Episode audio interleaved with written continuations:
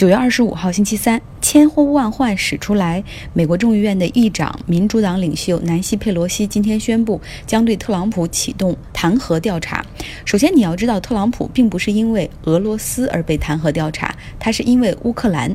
然后，你要知道，这并不是因为二零一六年总统大选他与希拉里，而是二零二零年他与拜登。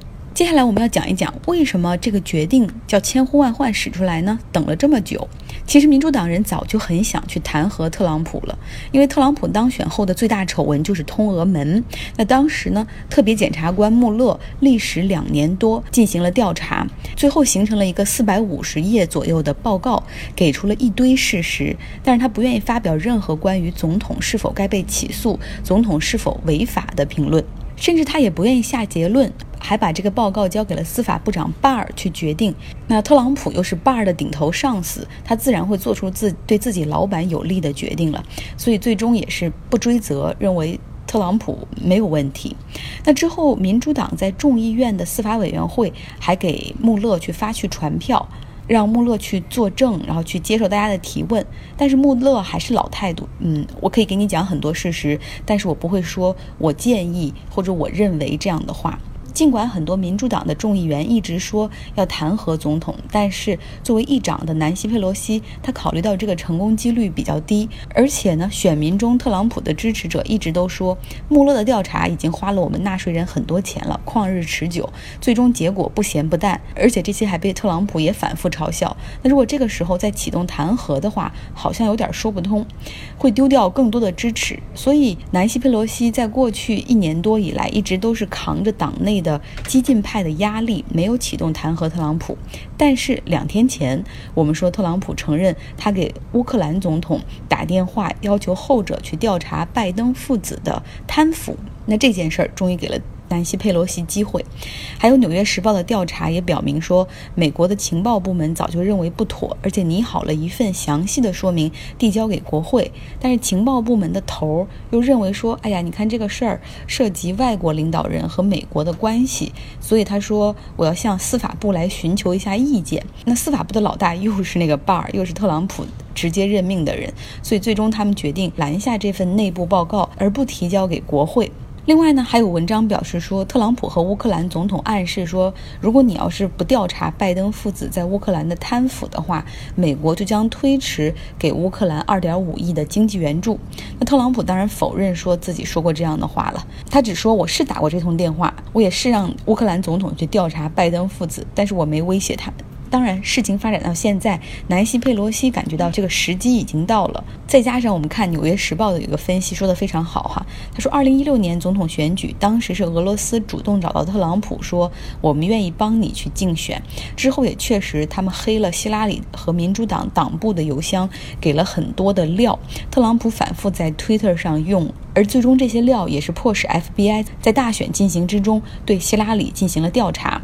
哪怕俄罗斯以这种方式帮助特朗普赢得大选，但是两年多的调查下来，特朗普并不需要为这样的事情负任何的法律责任。所以说，现在马上面临着二零二零年的总统选举，已经掌握着美国大权的他。现在居然开始主动寻求外国势力的干预了，要滥用总统的权力，要求其他国家去调查他的竞选对手。所以现在南希·佩洛西必须出手了，就算不能够通过弹劾让特朗普下台的话，也要对他形成一定的震慑。所以南希·佩洛西在今天的发言中，他说：“特朗普，你不可能，也不应该 above the law。”你的权利不能够在法律之上。那特朗普在 Twitter 上回应说：“你们这就是 President harassment。大家都知道性侵犯是 sexual harassment，所以他这个就是说你们在不断的侵犯总统。”特朗普说：“你们看吧，民主党就是通过弹劾我，实际上是为了帮助掩盖拜登父子勾结外国贪腐的丑闻。我真的为我们这个国家感到悲哀。”所以对于特朗普，你究竟怎么看待他的这一系列的事情？那完全。取决于你从哪个渠道获得新闻。如果你比如说从《纽约时报》、《华盛顿邮报》或者 BBC，甚至《华尔街日报》这样的媒体去获得信息的话，你对他的看法应该大概和我一样。但如果你只看他的推特或者只看福克斯的话，你可能会觉得他说的对。就是以腹黑的角度来说，民主党就是通过弹劾特朗普，然后实现掩盖拜登的丑闻。讲一下弹劾的过程吧。作为众议院的议长，南希·佩罗西，他首先启动的是弹劾调查，现在是一个弹劾调查 （impeachment inquiry）。那众议院有六个委员会，他们将一起行动，去搜集证据，然后把他们认为特朗普违规违法的地方汇集到一起，给众议院司法委员会。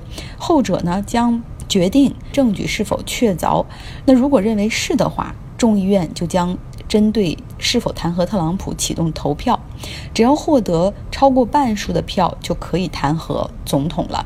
现在众议院是民主党把持，所以通过这个弹劾应该不成悬念。但是真正掌握弹劾中是否要让总统下台的是参议院，他们将举行一系列的听证会，而最终也是需要通过投票。来看，但是必须有三分之二的参议员认为总统违反法律，特朗普才会被解职。那目前呢，参议院是由共和党把持着，所以说想让特朗普下台，微乎其微。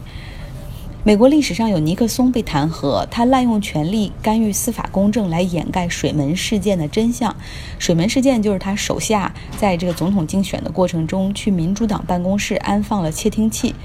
那尼克松当时并没有熬到这个弹劾在参议院里的投票，而是选择了主动辞职。当时共和党的参议员们提前给他通了气儿，说：“你不要弄得太难看，因为我们已经不支持你了，希望你主动辞职。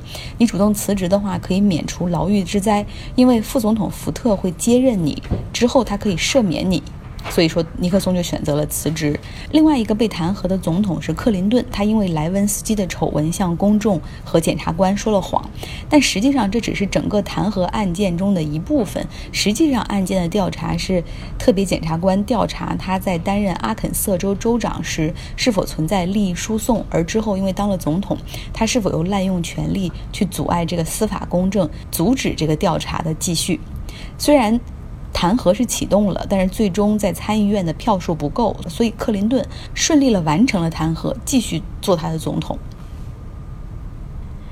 今天在纽约参加联合国大会的英国首相 Boris Johnson 收到了一个坏消息，英国最高法院做出了裁决，Boris Johnson 通过让议会休会五周的时间，避免议会去干预脱欧，属于违法。英国最高法院说。追溯到十七世纪，英国议会发展到现在，从来没有首相通过暂停议会来达到自己的政治目的。那最高法院作出终极裁决，就是说。Boris Johnson 是违法的，那现在将由议长来决定下一步将如何进展。那众议院的议长 Bercow 马上就说：“我决定议会明天恢复。”像工党原来是准备在明天召开他们的党大会，他们的领导人 Jeremy 科尔宾也马上发信给所有人说：“现在所有议员，所有工党议员需要马上返回伦敦的威斯敏斯特，准备明天议会的重新开门。”那 Boris Johnson 真的是气坏了。他说：“我非常不同意，但是我也会尊重最高法院的裁决。我现在在积极和欧盟进行谈判，为英国争取最好的脱欧。”他其实言外之意就是，议会一开门，英国什么事儿都干不成了。那反对党希望 Boris Johnson 到了这个份儿上。你是不是应该自己辞职呢？因为上任十周之来，他不断的在干预议会的进程，就希望让英国在十月三十一号达成无协议脱欧。他不断的吃败仗，同时还导致保守党更加分裂，连他弟弟都选择辞职。那像丘吉尔的孙子也决定离开保守党。另外呢？还最近有一个丑闻爆出，周末的《泰晤士报》发出了一个他在做伦敦市长时的丑闻。他和美国的一个女创业者叫 Jennifer Acree 走得很近，后者呢很年轻貌美。金发碧眼，是模特出身。他不仅得到了伦敦市政府所颁发的十万英镑支持创新创业的奖金，后来还经常跟着伦敦市长 Boris Johnson 的出访团去海外，比如说去特拉维夫、纽约、新加坡、马来西亚。而伦敦政府是有明确的标准的，大概多大规模的企业可以跟随这种 trade delegate，就是这种去国外的访问团。而 Jennifer 的。他的企业的规格完全够不上边儿。他创业的项目是帮助创业者去认识政客，然后这样的一个 networking。Boris Johnson 多次为他的企业去站台，而且他还经常在办公时间去 Jennifer 的公寓。今年五十四岁的 Boris Johnson 已经离了两次婚，那现在他是和自己三十一岁的女友生活在一起。财经领域今天最大的新闻就是 WeWork 的创始人 CEO Neumann 宣布辞去 CEO 的职务。他说这样做是为了公司的利益。周一的时候我们说过，大股东软银联合其他投资人希望赶他走。那现在不到四十八小时时，他就决定要走了。不仅走人，而且将他过去就是带引号的至高无上的超级投票权，从过去的十股比一，也就是十股普通股能对一股他的投票权。那么改成了三比一啊。Neumann 呢，他是以色列人，在二零一零年的时候和自己的妻子创办了 WeWork，最初是在纽约，而现在已经发展到了全球二十九个国家和地区的五百个城市。除了 WeWork 办公空间之外，他们还做 WeLive，就是住宅的空间、小公寓，但是完全是亏损的状态。这个住宅的项目发展也比较慢。WeWork 在最后一轮融资的时候，他们的估值是四百七十亿美元。可是，在筹备 IPO 上市的过程中，不断出现在路演中各路投资者这儿砍一刀，那儿砍一刀，导致后来路演没有办法继续的一站一站进行下去了。估值从四百七十亿美元被砍到二百三十亿美元，然后现在又被砍到了一百亿美元到一百五十亿美元这个区间。诺伊曼之前是决定要将公司的上市推迟到年底进行。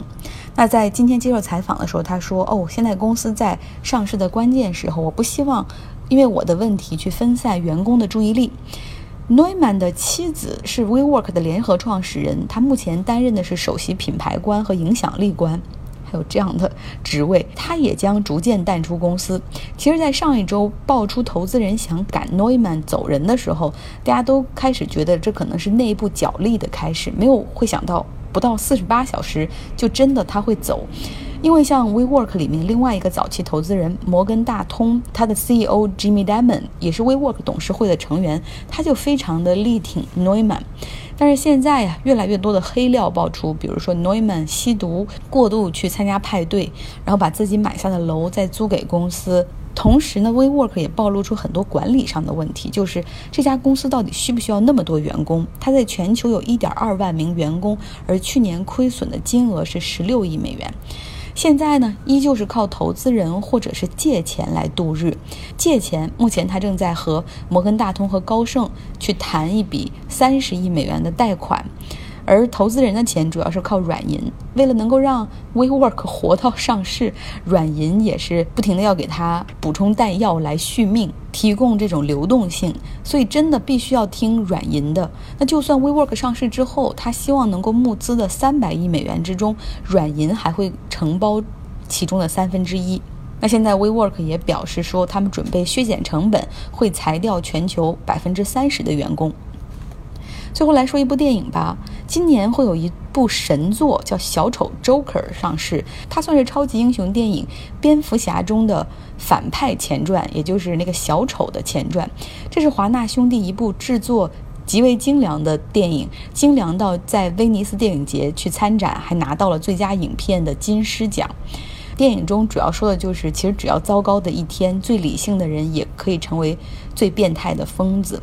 我看过预告片，我觉得这部电影很有可能在今年年底的颁奖季中大获全胜，而他的男主角 Joaquin Phoenix 也是那种表演啊，很可能会赢得影帝的大奖。十月四号会在北美上映。但是呢，说到这个电影，其实还有一个故事会比较伤感。二零一二年的时候，上一部蝙蝠侠上映，那当时在美国的科罗拉多州就出现了一个大规模的枪击事件，枪手持枪冲到了电影院进行扫射，十二人死亡，七十人受伤。而枪手他把自己的头发染成了红色，他管自己叫做 Joker 小丑。遇难者家属表示说，他们不知道这一部电影上映之后是不是会吸引更多人去效仿呢？因为当你遭遇不开心、不公正，就可以去选择扭曲自己、伤害其他人吗？有三名遇难者家属已经给华纳兄弟写信，表示了他们的不满。